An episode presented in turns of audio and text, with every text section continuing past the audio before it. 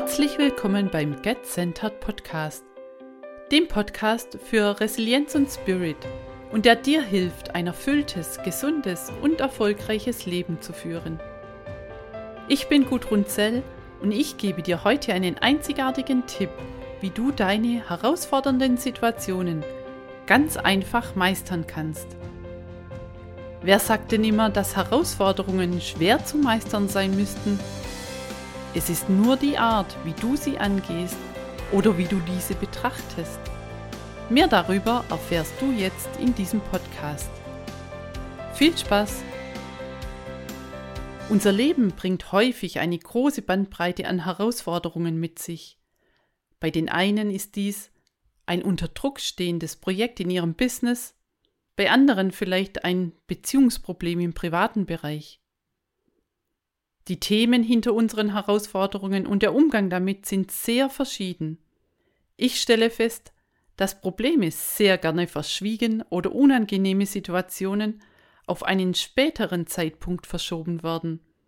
Herausforderungen, für die gerade keine Lösung vorliegt, werden ganz einfach verdrängt. Dabei ist diese Strategie in keinerlei Hinsicht zielführend. Genau das Gegenteil ist der Fall. Denn unsere Situation oder Herausforderung wird uns zu einem späteren Zeitpunkt wieder begegnen. Mit dem Resultat, dass sie genau dieselben Schwierigkeiten aufwirft.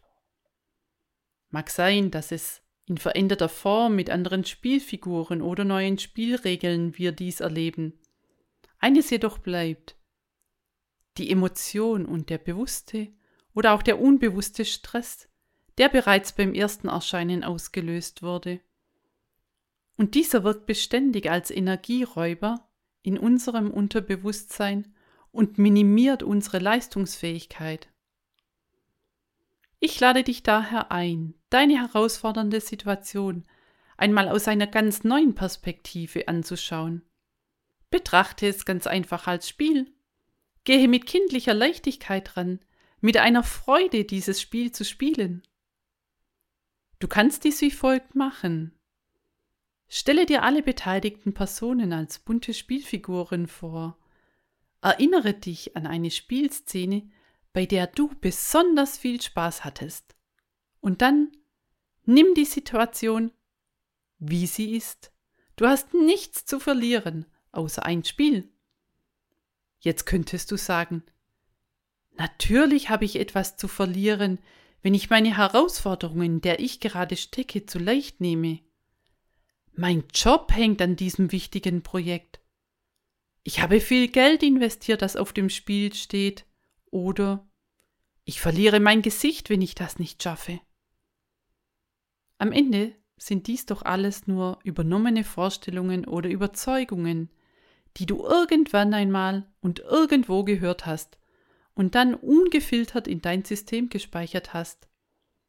Eingespeichert mit einer gehörigen Portion Angst.